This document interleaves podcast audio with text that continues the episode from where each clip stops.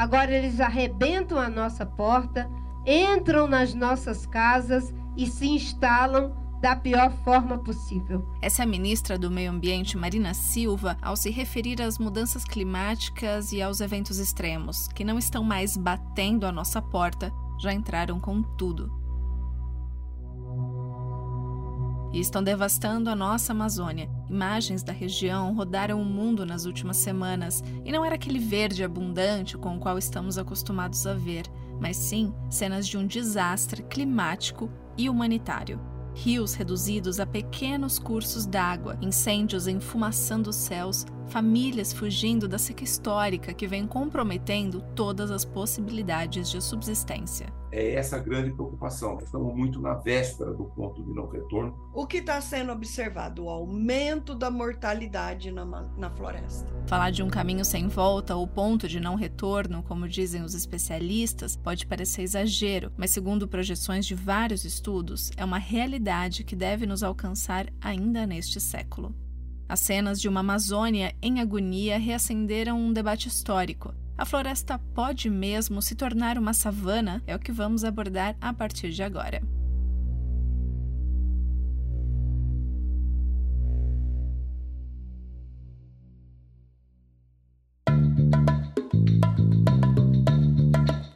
Eu sou Fernanda Zolini e está no ar o DW Revista, o podcast da redação brasileira da DW, com sede em Bonn, na Alemanha.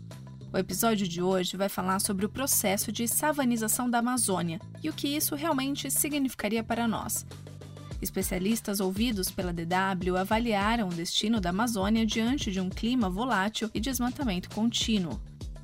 Neste episódio, eu conto com a participação de dois colegas de redação, a Valentina Gindre e o Maurício Cancilieri, que produziram um vídeo sobre esse assunto para a série Perspectiva no YouTube da DW Brasil. A Amazônia ela pode perder suas características de floresta tropical úmida e virar um bioma desértico, assim, semelhante ao cerrado, por exemplo. Essa seria a chamada savanização. Porque quando vem uma seca dessas que a gente está vendo, partes da floresta já estão simplesmente arrasadas pelo passado predatório, né? Com as defesas comprometidas, mais vulneráveis, por exemplo, às queimadas. É uma soma complexa, bem complexa mesmo, um caldeirão que, como a gente viu, né, descaracterizou partes da floresta amazônica.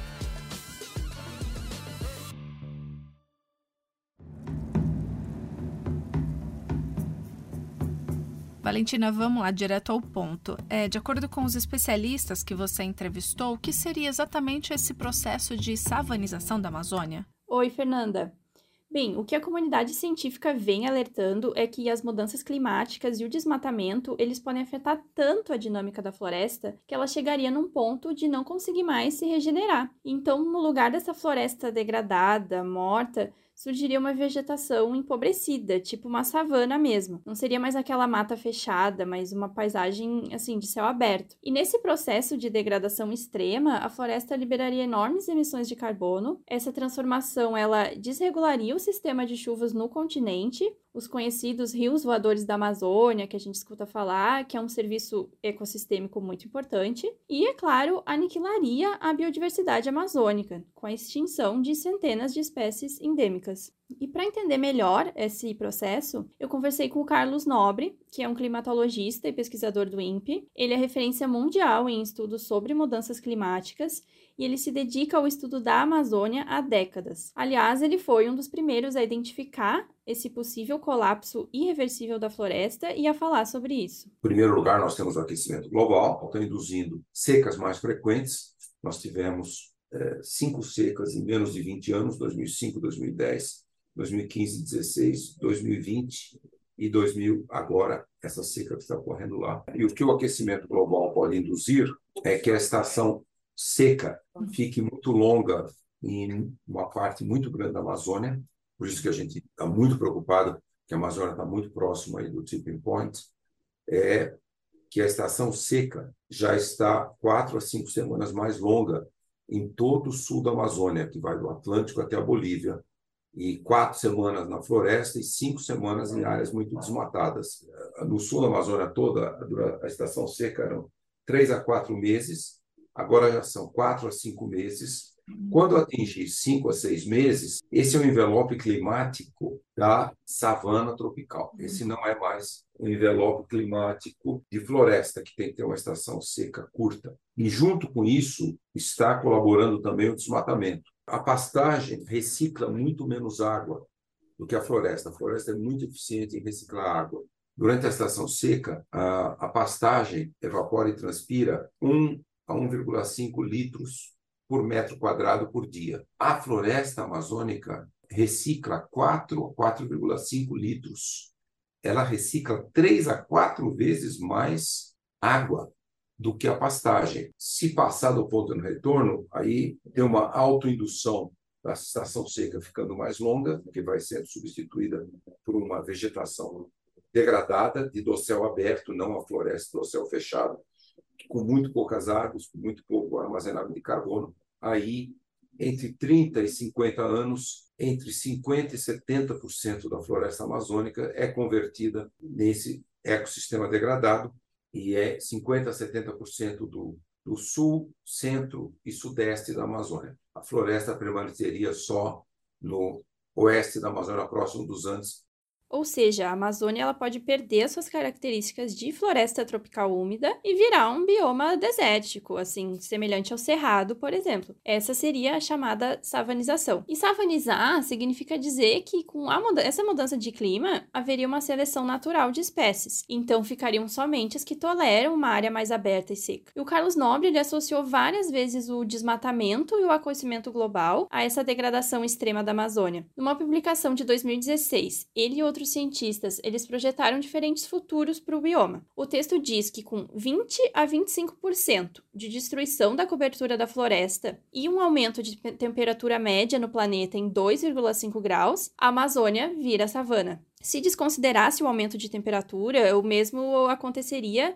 se o desmatamento superasse só os 40%. Mas a gente tem esses dois fatores juntos, né? As coisas se retroalimentam e um fator deixa o bioma mais frágil aos impactos do outro. E em que ponto está o desmatamento hoje na Amazônia? O Carlos Nobre disse que hoje esse número está em 17%, e nos últimos anos a Amazônia tem aumentado 1% de desmatamento a cada quatro anos. Então, seguindo nesse ritmo, chegaria a 20% de desmatamento em duas décadas. E com relação ao aquecimento global, de acordo com os últimos compromissos da COP27, o aumento da temperatura deve chegar a cerca de 2,5 graus de aquecimento em 2050. Ou seja, se nada mudar, essa transformação radical da Amazônia é uma sentença sim, e o ponto de não retorno seria alcançado já por volta de 2050.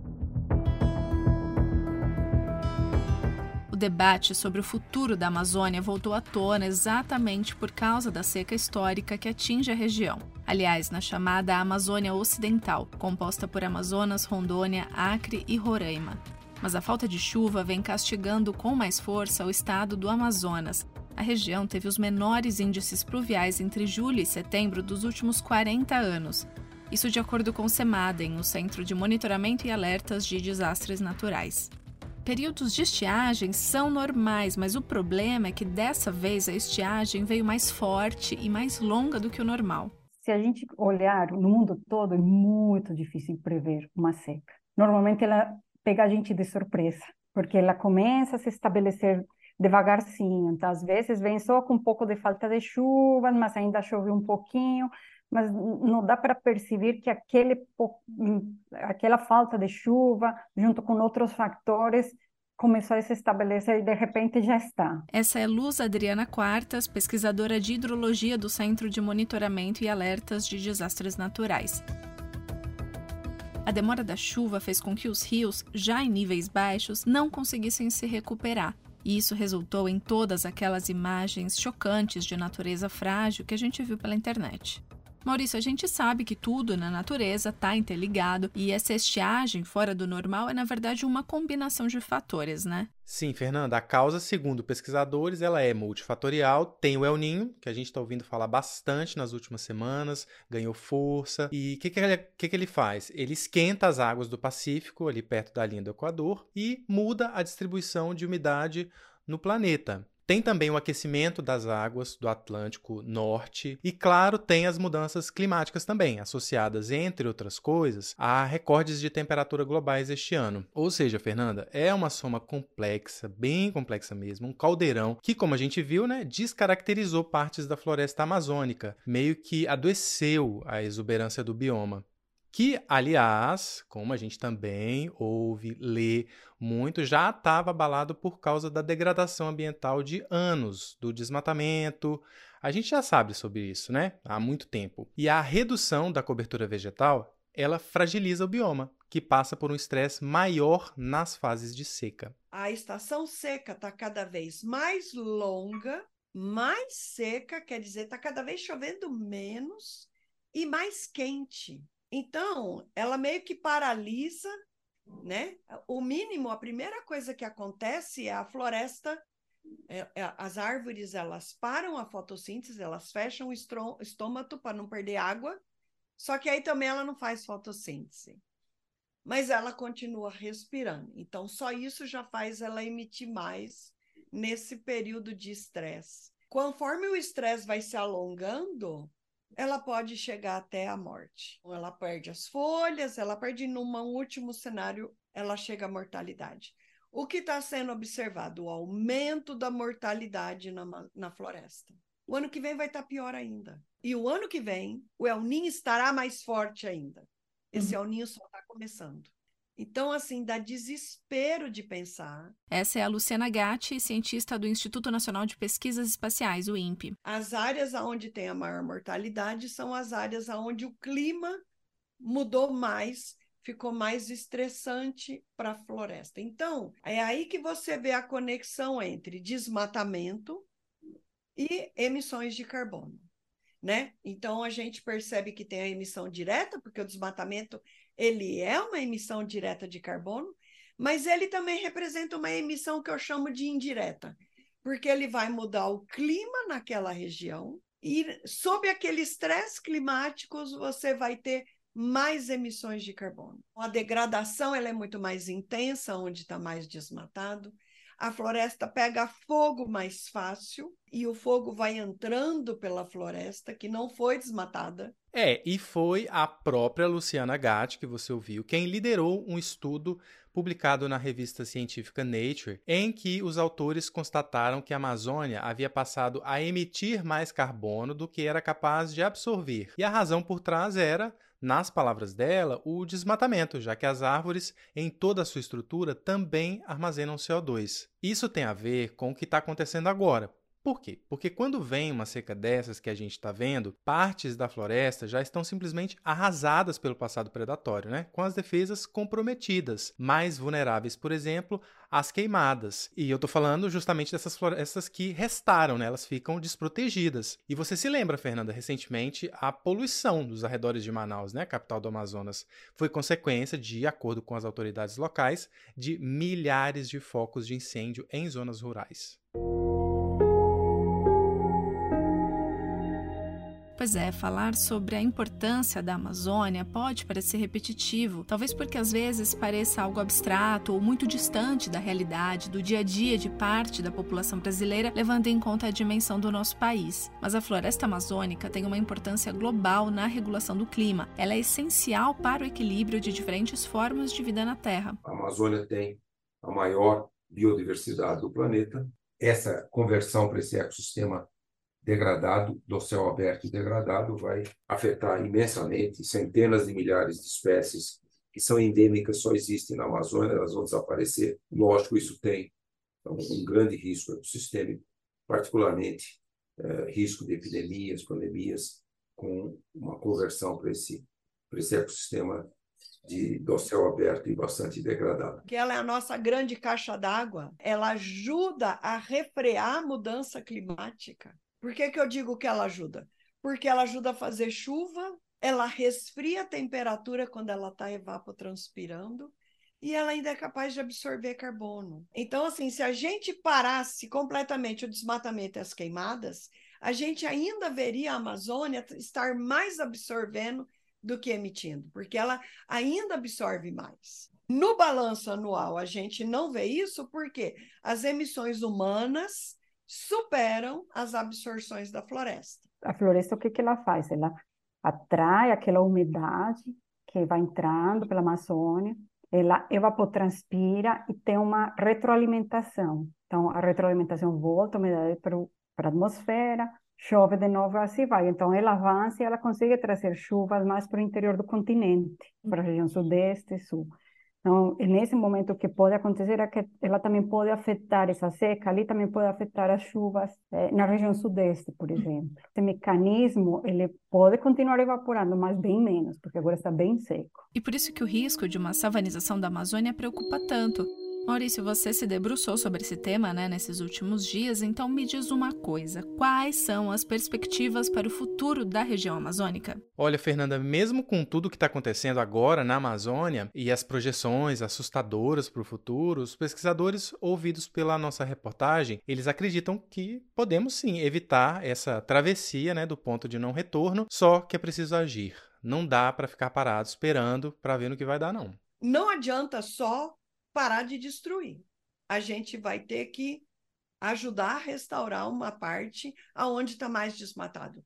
Tem que se fazer uma análise da Amazônia é, por, por regiões. O sudeste da Amazônia está numa condição de emergência, precisava ser decretado estado de emergência lá, proibir completamente desmatamento e queimada e obrigar os criminosos a restaurar a floresta que eles desmataram. Na parte oeste, provavelmente, se simplesmente deixar a natureza recuperar, ela vai recuperando. Vários cientistas, como eu, acham que não, que se a gente conseguir zerar o desmatamento, a degradação, o fogo, criar um grande projeto de restauração florestal em todo o sul da Amazônia, porque aí a floresta secundária regenerando, não só ela absorve muito carbono, mas principalmente ela baixa a temperatura e ela recicla muito eficientemente a água. Então ela vai combater o ponto de não retorno, mas precisa zerar o desmatamento da degradação e criar talvez o maior projeto de restauração florestal do planeta em toda a Amazônia, principalmente no sul, no sudeste e sul da Amazônia. E aí buscar soluções baseadas na natureza é o desenvolvimento de uma nova economia para a Amazônia. A gente chama sócio-bioeconomia de saudáveis florestas em pé rios fluindo. Sócio-bioeconomia, para ser baseado também no conhecimento dos povos indígenas e comunidades locais, também mantendo a floresta em pé. Então, não é uma economia de pecuária, de mineração, de commodities como soja, milho, é uma economia baseada em sistemas agroflorestais, nos produtos da biodiversidade, se aproveitando muito dos conhecimentos dos povos indígenas, comunidades locais que vivem lá, os indígenas há milhares de anos, com a floresta em pé e desenvolveram uma ciência indígena muito importante. E rios fluindo, porque também é, saudáveis rios, porque a mineração de ouro está levando à morte de inúmeros ecossistemas aquáticos, é muito grave. E também nós não temos mais necessidade de hidroelétricas que, que fazem os reservatórios, que também mudam, atuam pondo em risco muitas espécies de peixes e vários outros uh, espécies dos ecossistemas aquáticos. Então, hoje, energias renováveis, solar, eólica, hidrogênio verde e várias outras têm um enorme potencial. Eu quero agradecer imensamente a participação da Valentina e do Maurício. E para você que chegou até aqui, será que é possível pensar de forma otimista sobre o futuro da nossa Amazônia e do nosso planeta? Deixe sua opinião aqui nos comentários. A edição desta semana do DW Revista fica por aqui. O DW Revista pode ser acessado pelo Spotify, Apple Podcasts e outras plataformas de streaming. Os episódios também podem ser acessados por celulares ou tablets com sistema Android ou iOS por meio do Google Assistente. Mais conteúdo você encontra no nosso site, acesse dw.com/brasil. O DW Revista é produzido pela redação brasileira da DW em Bonn, na Alemanha. A produção, apresentação e edição técnica são minhas, Fernanda Azzolini, com apoio de Valentina Gindri e Maurício Cancilieri, que você ouviu durante esse episódio. Edição de Márcio Damasceno e coordenação de Rafael Plezan. O DW Revista volta na sexta-feira que vem. Obrigada por acompanhar a gente e bom final de semana.